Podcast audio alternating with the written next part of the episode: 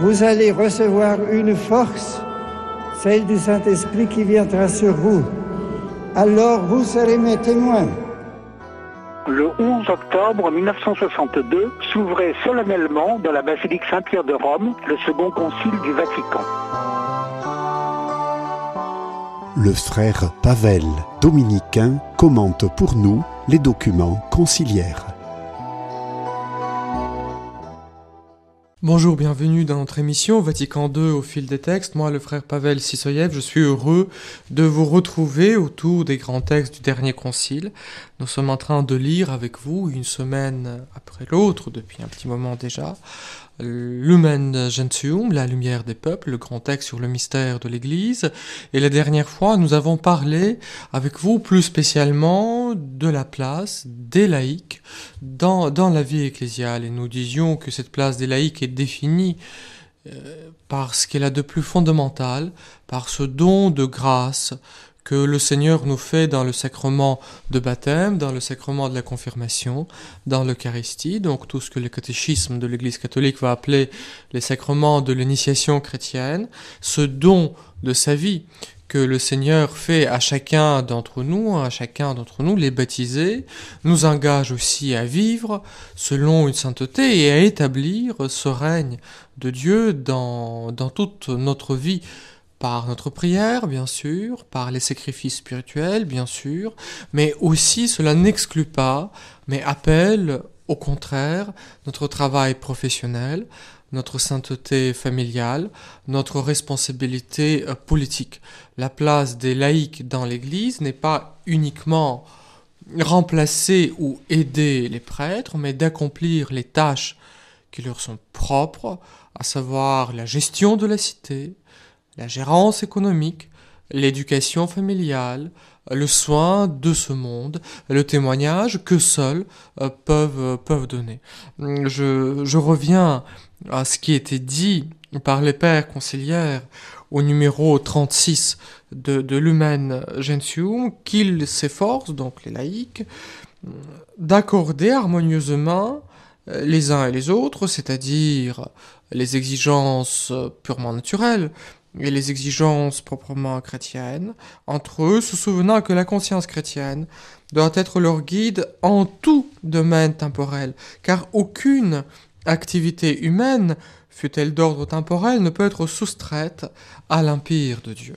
Je pense qu'une des grandes difficultés pour nous chrétiens, surtout ici en France, consiste en une certaine conception, euh, peut-être pas très juste, de, de la laïcité. C'est-à-dire que nous réduisons le religieux au domaine de strictement privé. On est catholique dans son fort interne et on est païen dans son fort externe. C'est pas tout à fait juste. Autant il convient de distinguer les deux ordres, autant il convient de ne pas imposer ses convictions religieuses à l'extérieur de sa vie, autant il convient de témoigner de ce que nous connaissons être la vérité et surtout de vivre en conséquence avec ces valeurs. La laïcité, c'est quelque chose qui permet à chacun de suivre sa conscience et non pas du tout quelque chose qui obligerait chacun à trahir sa conscience. Réduire la laïcité à l'obligation d'agir contre sa conscience dès qu'on quitte euh, le domaine du strictement privé serait faire d'une laïcité une monstruosité absolument hum, inconcevable. Aucun domaine de la vie humaine n'est soustrait à l'empire de Dieu. Cela ne signifie pas qu'il y ait une loi religieuse qu'il faudrait appliquer toujours et partout. Le christianisme n'est pas une religion de la loi sacrée. Il n'y a pas chez nous une sorte de droit canon qui serait applicable euh, à l'État. Euh, rien de tel. Mais euh, chaque domaine de notre vie doit être vécu dans l'attitude théologale, c'est-à-dire dans la perspective de la foi, d'espérance et de la charité du respect de l'autre, du souci que nous portons de l'autre, pas uniquement pour ce monde-ci, mais aussi en lui ouvrant la possibilité de connaître Dieu par notre témoignage. Ce témoignage n'est pas d'abord de l'ordre de l'enseignement, même s'il est important de parler de sa foi, ce témoignage est d'abord de l'ordre de la vie. Euh, c'est pas ce que vous aurez de l'amour les uns pour les autres, dit notre Seigneur, que les gens reconnaîtront en vous, en vous mes disciples. Donc cet amour les uns pour les autres, nous aurons à le voir dans tous les domaines de notre vie. Aucun domaine de la vie humaine ne doit pas être soustrait à l'empire de, la charité divine. Voyez-vous, on n'est pas ici dans l'emprise de la loi sacrée, on est dans l'animation par la charité, qui doit être une âme de toute notre vie chrétienne dans tous ces domaines, de nos relations professionnelles, politiques, économiques, familiales, etc. Et je continue la lecture donc de notre numéro 36. Au temps où nous sommes, disent les pères conciliaires, dans le mais il est extrêmement nécessaire, il est extrêmement nécessaire que dans la façon d'agir les fidèles, brille à la fois clairement et cette distinction et cette harmonie pour que la mission de l'Église puisse répondre pleinement aux conditions particulières du monde d'aujourd'hui. Donc il nous faut sauvegarder la juste distinction des deux ordres. L'Église n'est pas l'État et l'État n'est pas l'Église. Aucune institution n'a pas à remplacer l'autre, mais chacune a trouvé sa juste place euh, par, rapport, par rapport à l'autre. Et, et cette distinction et cette harmonie. De même, en effet, continuent les pères, il faut reconnaître la cité terrestre légitimement appliquée au souci du siècle, le droit d'être régi par ses propres principes. Donc voyez-vous, la cité est régie par ses propres principes, qui est le bien commun, hein, tel qu'il est concevable ici dans cette perspective terrestre. De même, c'est à juste titre qu'est rejeté la doctrine néfaste qui prétend construire la société sans aucune considération pour la religion, qui s'attaque à la liberté religieuse des citoyens et l'élimine. Évidemment, au moment quand les pères conciliaires écrivent ceci, ils ont en face d'eux euh, le régime communiste de l'Union soviétique, euh, de la Chine. On est, on est proche donc et, des, des, des grands désastres de, du goulag stalinien. On a vu aussi ce que c'est que l'État érigé à la fin ultime de la vie humaine a pu produire dans, dans l'Allemagne nazie, souvent éliminant toute dimension religieuse de la vie humaine. Voilà, donc il faut trouver il faut témoigner de cette juste distinction et de l'harmonie de deux. Et donc c'est pour cela que les laïcs ont à assumer leurs responsabilités dans l'Église, c'est-à-dire, c'est-à-dire dans la cité dont euh, ils sont chargés par la Providence, dans la vie politique, dans la vie culturelle, dans la vie de l'éducation, dans la vie familiale. Le vrai, la vraie place de l'engagement des laïcs, c'est pas uniquement d'aider les curés dans la gestion des paroisses ou dans la préparation des célébrations eucharistiques, ce qui est une très bonne chose, et il convient de le faire, mais ne limitons pas, par amour des cieux, la place des laïcs dans l'Église uniquement à des questions liturgiques. Il y a quelque chose d'infiniment plus grand à faire, à savoir construire la cité, la cité ici-bas, selon les lois de la Jérusalem céleste, c'est-à-dire les lois de la foi, de l'espérance et de la charité.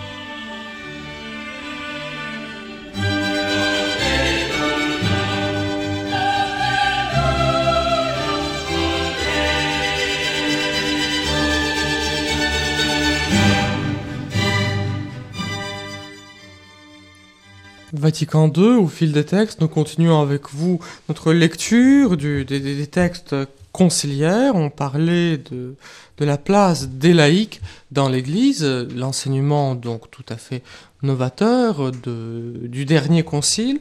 Donc nous avons vu que dans ce grand document, le Sum, le chapitre 3 parlait de l'hierarchie, le chapitre 4 dont nous venons de parler, donc évoquer la situation des laïcs, d'où arrive tout naturellement, et c'est une grande finesse et justesse du, plan de ce document, le chapitre 5 qui va traiter de l'appel universel à la sainteté de l'Église. Tous, les clercs, comme des laïcs, nous sommes appelés à, à ne faire euh, qu'un seul corps, un corps qui vit de la vie même de Dieu, et cette vie est éminemment, éminemment sainte. Dans l'introduction, les pères conciliaires reprennent la doctrine euh, tout à fait classique euh, de la sainteté de l'Église. Nous professons, nous confessons dans le credo l'Église comme étant une sainte catholique et apostolique. Euh, qu'est-ce que ça veut dire la sainteté de l'Église? Quand nous regardons autour de nous, ou quand nous regardons en nous-mêmes, nous nous découvrons que l'Église n'est pas pour l'instant tout à fait libre du, du péché, voire même que l'Église est entièrement composée de pécheurs, à l'exception de notre Seigneur Jésus-Christ et de la bienheureuse Vierge Marie. Comment pouvons-nous parler euh, de la sainteté de l'Église lorsque euh, tous ses membres, à ces deux exceptions près, deux exceptions majeures quand même, la tête même de l'Église, le Christ, quand tous ses membres sont marqués par le péché. Là, il faut bien entendre que la sainteté de l'Église, c'est la sainteté même de Dieu en tant qu'elle nous est communiquée, en tant qu'elle nous est proposée. Euh, voilà ce que disent les pères conciliaires au numéro 39, l'Église dont le Saint Concile présente le mystère, le mystère donc de l'Église, est aux yeux de la foi indéfectiblement sainte. Pourquoi? En effet, le Christ, Fils de Dieu, qui avec le Père et l'Esprit est proclamé seul saint, a aimé l'Église comme son épouse, il s'est livré pour elle afin de la sanctifier. Il se l'est uni comme son corps et l'a comblé du don de l'Esprit Saint pour la gloire de Dieu. Voyez-vous, il y a la, sainteté fontale, la sainteté de source, qui est celle du Christ, qui est celle de Dieu, qui est celle de la Trinité. Cette vie trinitaire nous est donnée, nous est communiquée par l'émission mm, du Fils, du Verbe et de l'Esprit Saint. Et puis, il y a cette sainteté reçue, la sanctification. Le Verbe ou l'Esprit Saint, ils ne sont pas sanctifiés, ils sont saints par nature, par leur être même. Nous, nous sommes sanctifiés. Nous avons la sainteté que, que nous avons reçue, dont Dieu nous a fait, nous a fait le don. Euh, par cette union à lui dans le baptême, dans la foi, dans la vie théologale. Aussi, continue le Père conciliaire, dans l'Église, tous, donc tous euh, qui appartiennent à la hiérarchie ou qu'ils soient rugis par elle, sont appelés à la sainteté. Selon la parole de l'apôtre, oui, ce que Dieu veut, c'est votre sanctification, comme dit Saint Paul dans la première épître aux Thessaloniciens au chapitre 4, et en reprenant les mêmes idées dans le premier chapitre de l'épître aux, Éphésiens. Donc tous nous sommes appelés à la sanctification. La sainteté de l'Église, donc, n'est pas d'emblée la sainteté effective euh, de ses membres. La sainteté de l'Église est en quelque sorte en amont, c'est la sainteté de Dieu qui doit devenir la nôtre, et en aval, c'est-à-dire cette sainteté que nous réaliserons tout au long de notre vie et pleinement, espérons-le, à la fin de notre vie. La sainteté de l'Église n'exclut donc pas le combat de ses membres, voire même les péchés de ses membres. Et nous savons pertinemment que beaucoup de chrétiens, tout au long de l'histoire, nous-mêmes, souvent, nous défaillons gravement à cette vocation à la sainteté, à ce don de la sainteté. Donc voyez-vous, cette sainteté est à la fois le don, quelque chose qui est toujours là, qui nous est toujours proposé, par les sacrements, par l'enseignement de l'Église, par la grâce, par son intercession. Et c'est aussi quelque chose que nous sommes appelés à vivre, que nous sommes appelés à, découvrir hum, tout au long de notre vie, que nous sommes appelés donc à, à, réaliser tout au long de, de, notre existence. Comment est-ce que nous, nous le faisons? Ben Chacun, chacun à sa place. Cette sainteté de l'Église continue notre texte de l'Imagentium numéro 39, cette sainteté de l'Église se manifeste constamment et doit se manifester par les fruits de grâce que l'Esprit produit dans les fidèles. Sous toute forme, sous toutes sortes de formes, elle s'exprime en chacun de ceux qui tendent à la charité parfaite dans leur ligne propre de vie en édifiant les autres.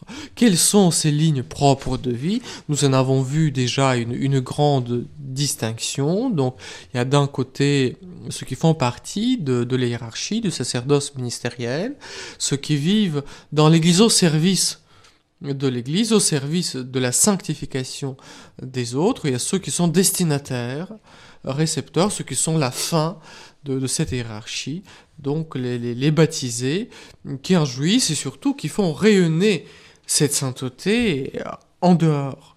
Donc voilà, c'est ces deux grandes lignes, donc introduites par le sacrement de l'ordre d'un côté et la vie proprement laïque, même si elle n'est pas toute évidemment euh, fondée dans le sacrement de mariage, car il y a évidemment les laïcs célibataires qui vivent effectivement de leur sainteté, à la différence de beaucoup d'autres religions, le mariage n'est pas de soi une obligation religieuse dans dans le christianisme, mais quand même, la vie familiale est quelque chose qui est tout à fait propre à, l'état à l'état à l'état de laïque et nous verrons en parlant du, du chapitre suivant les religieux sont perçus par le concile et encore une fois ici le concile ne fait que reprendre l'enseignement tout à fait traditionnel comme le déploiement euh, radical euh, du sacrement de baptême par ceux qui assument qui font profession des conseils évangéliques qu'il exécute euh, tout, tout au long de la vie. Mais Chacun de nous, chacun des baptisés est appelé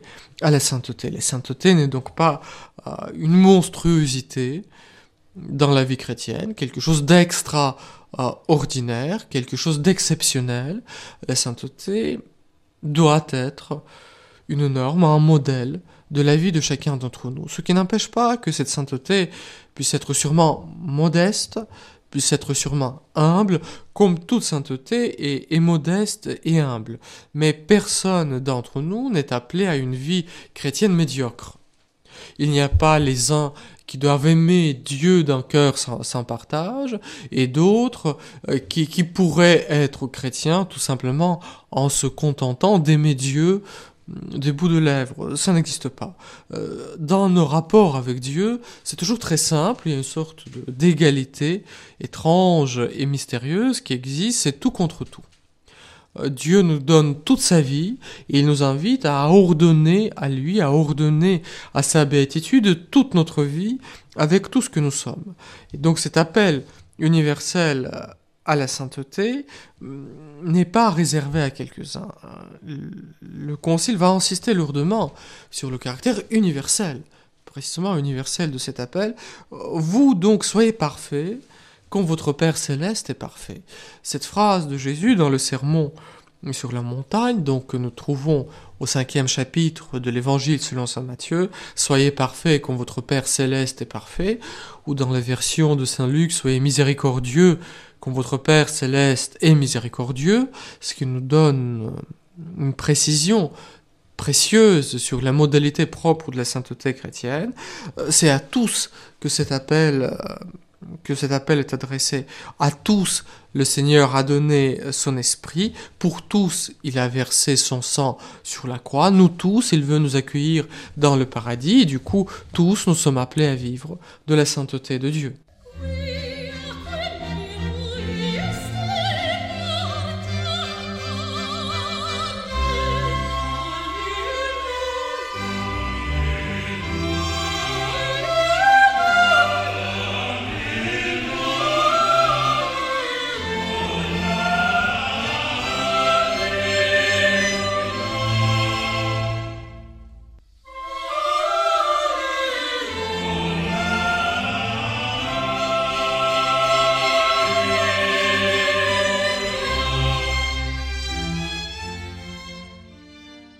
La sainteté dans l'Église n'est pas réservée à quelques-uns. Il y a l'appel universel à cette sainteté, c'est un des grands euh, thème de l'enseignement du dernier concile, du concile Vatican II. Euh, D'où vient cet appel? Comment se concrétise-t-il dans la vie des fidèles? Tout d'abord par ce don de Dieu que nous recevons dans les sacrements. Cette sainteté, elle nous est donnée. Elle n'est pas d'abord notre fruit, il est d'abord le don que nous recevons dans la gratuité absolue du baptême. Dans le baptême, nous recevons la vie de Dieu qui se greffe sur notre être mortel pour le transformer radicalement à l'image du Fils de Dieu, à l'image du Verbe éternel qui s'est incarné, qui est mort, qui est ressuscité pour nous.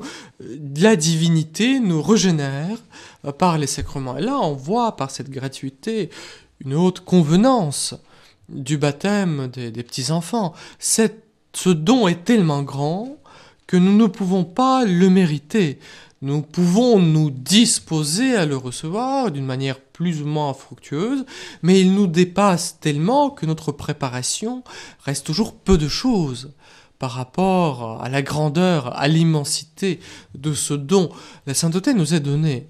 Elle nous est donnée dans le baptême, dans la confirmation, où l'esprit même de sainteté vient nous, nous oindre, vient faire de nous sa demeure, vient nous fortifier vient nous unir à lui, vient allumer en nous euh, ce feu de charité. Jésus lui-même se donne à nous quotidiennement dans le sacrifice eucharistique. Nous pouvons le recevoir toujours et lorsque nous pouvons faillir à l'égard de cette sainteté, il y a pour nous toujours cette porte merveilleuse de, retour qui est le sacrement de, la confession. Euh, et, le concile, le concile en parle. Euh, cependant, comme nous nous rendons tous fautifs en bien des points, nous avons constamment besoin de la miséricorde de Dieu. Nous devons tous les jours dire dans notre prière, pardonne-nous nos offenses. Et ce pardon, il est présent dans la vie des chrétiens par le sacrement de la confession. Ne délaissons pas euh, ce sacrement. Dans ce sacrement, nous confessons la miséricorde de Dieu, nous lui disons que nous voulons l'aimer, bien au-delà de tous les défauts, de toutes les fautes, de tous les péchés que nous avons pu commettre, et surtout nous recevons de nouveau cette grâce de la vie divine, nous recevons ce pardon euh, de Dieu dans, ce sacrement. Voyez-vous, c'est un don que qu'on ne peut pas négliger sans des conséquences tout à fait graves euh, pour sa vie spirituelle. Nous le savons bien, peu à peu, sans le recours à la confession, dans notre vie spirituelle, il y a, une poussière qui, s'accumule. Cette vie s'assombrit, elle perd de, de, son élan, elle perd de sa générosité, elle perd de, de sa vitalité. Nous avons besoin sans cesse d'être renforcés par cette miséricorde de Dieu. Rendons grâce au Seigneur pour ce magnifique sacrement dans lequel nous pouvons redire à Dieu que nous l'aimons et surtout nous pouvons entendre de nouveau Dieu nous dire Mon enfant, mon enfant, je t'aime. Et voyez-vous, ces sacrements sont pour tous, pour Claire, pour les religieux, euh, pour, euh, pour les laïcs. Il est donc bien évident, continue le Concile, pour tous que l'appel à la plénitude de la vie chrétienne et à la perfection de la charité s'adresse à tous ceux qui croient au Christ, quel que soit leur état et leur ordre, quel que soit leur rang dans, dans l'Église. Dans la société terrestre elle-même, cette sainteté contribue à promouvoir plus d'humanité dans les conditions, dans les conditions d'existence. Il n'est pas facile, il n'est pas toujours facile de vivre à côté des saints, car ils sont exigeants, car ils nous renvoient à notre propre médiocrité, car ils vivent avec un radicalisme qui, qui nous fait parfois peur, mais en même temps, lorsque nous prenons l'histoire de notre civilisation, de notre culture, nous voyons que les grandes avancées dans le souci des faibles, dans le souci des pauvres, dans l'enseignement de la vérité et dans l'enseignement tout court, ont été faits aussi grâce à ces personnes innombrables qui s'étaient données corps et âme dans leur état, clair, religieux, religieuse, laïque, à l'édification de la cité selon, selon la charité. Et puis, à partir de là, le Concile va décliner les différents états de vie en parlant des formes multiples d'exercice de cette sainteté qui nous est donnée et que nous avons besoin de faire fructifier.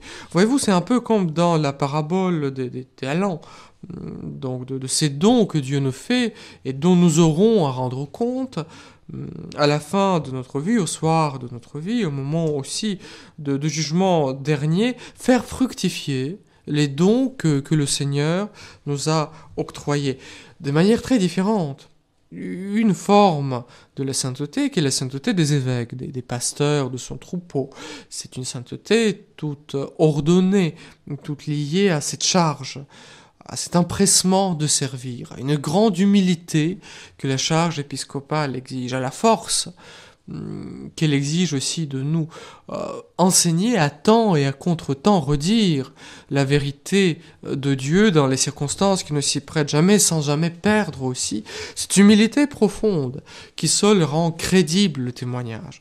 De même, la sainteté des prêtres, les proches collaborateurs hmm, des évêques qui, en une union, l'unique médiateur entre Dieu et les hommes, le Christ Jésus, qui doivent grandir dans l'amour de Dieu et, du prochain afin euh, d'édifier le peuple chrétien par le sacrifice eucharistique et les autres sacrements par leur enseignement et aussi par, euh, par leur euh, doctrine. La sainteté des diacres, ordonnée au service, au service de la communauté, au service de la charité. Et la semaine euh, prochaine, nous reparlerons de nouveau de la sainteté propre des époux chrétiens et à des consacrés. Voilà, restez avec nous et sachez que je vous garde dans ma prière.